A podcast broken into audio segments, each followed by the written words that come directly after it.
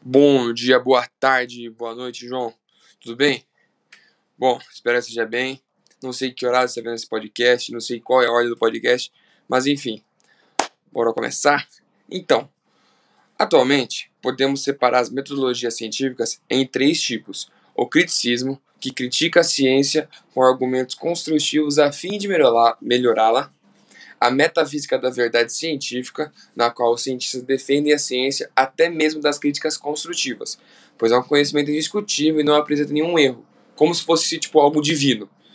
E o negacionismo, que também critica a ciência, mas dessa vez rejeitando ela. Para explicar melhor esses conceitos, podemos utilizar o caso Sokal como base, do autor Alan Sokal. O físico americano Alan Sokal escreveu propositalmente um artigo com argumentos inválidos sobre a ciência voltando para o pensamento esquerdista e tem como finalidade é, testar a influência pós-moderna na revista acadêmica Social Text, porque para algum deles os jornais humanísticos publicaram qualquer artigo sem nenhuma revisão, nenhum aprofundamento que apresentasse um pensamento esquerdista e científico aprovado, além de citar alguns pensadores importantes para o mundo acadêmico que seguissem a mesma ideologia.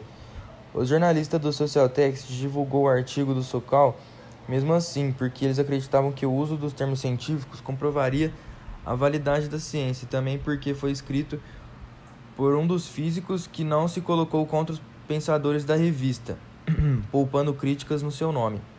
Depois da publicação do artigo, os jornalistas do Social Test divulgaram uma nota dizendo que o próprio Socal foi agiu, agiu antiético por ter enganado eles. Depois podemos concluir que o responsável pela validação do artigo na revista tiveram um pensamento negacionista, pois eles não confirmaram se aquela afirmação realmente era verdadeira. E isso fez que eles caíssem no senso comum, que é o Dosha. Mas por que diz que Alan Sokal praticou a metafísica da ciência? É, porque com o objetivo de criticar cientificamente os metafísicos, Sokal se colocou no lugar deles como se tivesse certeza absoluta de que a ciência estaria sempre certa, ou seja, praticou a metafísica científica e não se confirmou como uma, uma criticista. Então, depois de todo o escândalo feito por Alan Sokal, a gente pode analisar agora o estudo que foi feito pelo filósofo francês Bruno Latour. Na obra dele, que chama Ciência em Ação, Latour defende que a ciência não surgiu para ser algo indiscutível, uma coisa que não tem erro, ela surgiu para ser sim discutida e criticada, para melhorar e implementar cada vez mais novas descobertas. E com isso, Latour estabeleceu sete regras para compreender o processo de produção da ciência, que abrange uma série de elementos humanos, como os cientistas, os engenheiros, os colaboradores e até mesmo os cidadãos. Para ele, a ciência é autônoma. Isso significa que representa uma base que é utilizada para compreender os acontecimentos, mas que deve ser opinada pela sociedade porque só assim é possível chegar em um fato legitimado ou no senso comum da vida cotidiana. Mas também, com o objetivo de afastar esse dosha, esse senso comum, é preciso abrir discussão entre os cientistas e os negacionistas, no momento exato que algumas afirmações são expostas.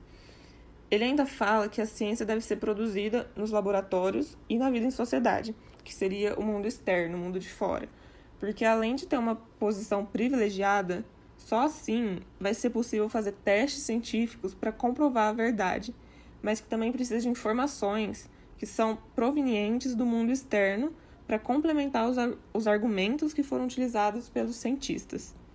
E mesmo assim, mesmo com todos esses conceitos, ainda existe os negacionistas, que negam de todas as formas um fato científico, mesmo esse fato sendo comprovado e documentado pelos estudiosos, os negacionistas insistem em acreditar no senso comum da sociedade.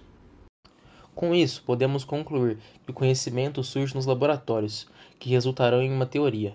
Essa teoria é totalmente válida, acabando com as controvérsias e convertendo em fatos indiscutíveis, se difundindo na sociedade como um conhecimento legítimo.